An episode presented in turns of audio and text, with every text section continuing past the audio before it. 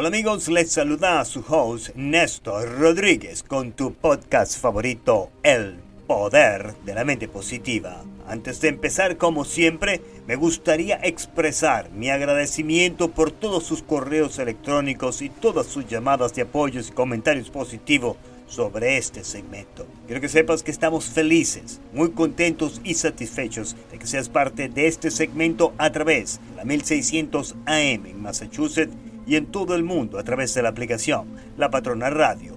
Y no se olvide de escuchar este segmento cuando usted más lo desee en Google Podcast, Spotify y ahora también nos puede escuchar en iHeartRadio con el nombre El Poder de la Mente Positiva. Caminando por una de las hermosas playas de la bella isla de República Dominicana, mientras estuve disfrutando de unas merecidas vacaciones, me percaté que no es raro escuchar idiomas de todas partes del mundo y ver también culturas disfrutando de las hermosas instalaciones que esa isla posee. Hay muchos turistas que le gusta la comodidad de un resort, del concepto todo incluido, que es algo fenomenal. Hay otras personas que le gustan más la aventura y prefieren un hostel.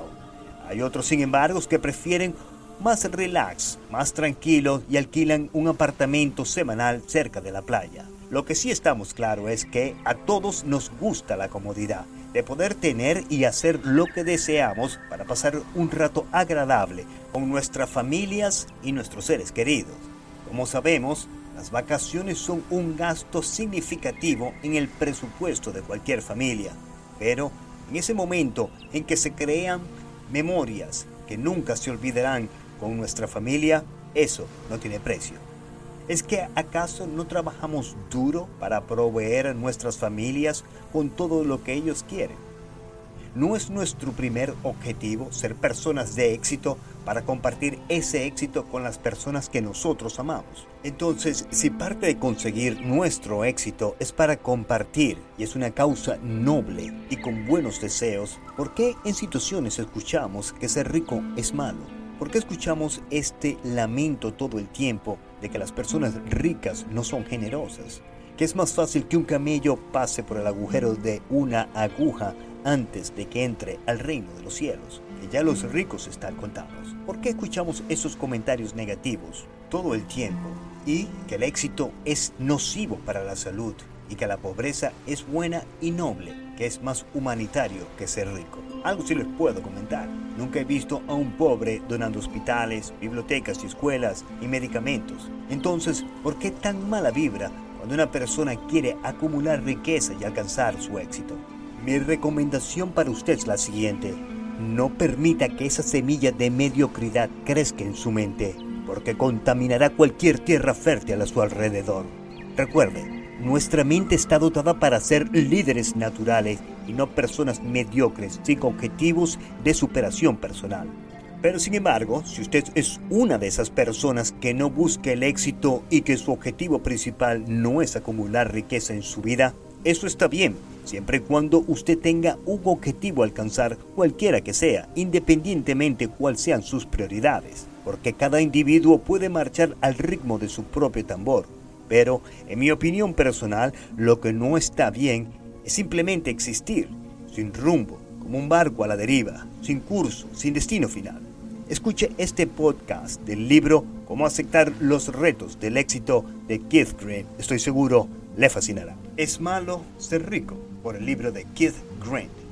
Esa noción de que ser rico es malo ha estado con nosotros por miles de años, que la pobreza puede producir purificación espiritual. Esa noción puede que esté correcta, pero no hay nada coherente que implique que la pobreza es la única ruta para la salvación espiritual. Aunque algunos de nosotros no estamos de acuerdo con esa opinión, continúa el autor, yo sospecho que esa creencia que ser rico es malo es más bien una actitud social y no lo que dicen las escrituras bíblicas. Es un razonamiento impuesto a nosotros por aquellas personas que tomaron la decisión de no acumular riqueza. Es una filosofía con la que tenemos que vivir por cierto tiempo algunos de nosotros en nuestras vidas.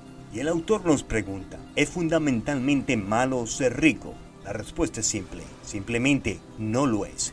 Lo que es fundamentalmente malo es adquirir riquezas que nosotros no deseamos. Lo que nosotros hacemos con el dinero, con nuestra riqueza, es lo que realmente importa. Es como nosotros conseguimos el dinero lo que realmente cuenta. Si nosotros trabajamos honestamente sin perjudicar a nadie ni romper las leyes de Dios o de los hombres, simplemente haciendo un intercambio de servicios o productos nosotros acumulamos este tipo de riqueza, esto es un servicio noble. Y de esa manera también nosotros usamos ese dinero para proveer de servicios y productos a las personas que nosotros amamos, a nuestros familiares, a nuestros hijos, a nuestros seres queridos, además que contribuimos a nuestra sociedad y a la economía que continúa creciendo. Nosotros proveemos con ese dinero de un techo cómodo y acogedor y aseguramos la existencia a nuestros seres queridos. Ese tipo de gasto es inspirador y trascendental. Y de esta manera terminamos el podcast del día de hoy. Espero que haya sido de su beneficio y agrado. Y no se pierda la próxima semana cuando continuaremos desarrollando el libro de Keith Green cómo aceptar los retos del éxito. Desde los estudios del poder de la mente positiva se despide Néstor Rodríguez con mucho amor y con un mensaje de autosuperación para encender esa chispa, ese deseo de superación en las mentes extraordinarias que nos escuchan en los Estados Unidos de Norteamérica y en todo el mundo a través de la aplicación La Patrona Radio, Google Podcast y Spotify. Disponga usted de los micrófonos, señora directora Juanita Benítez, y que tengan ustedes un magnífico día.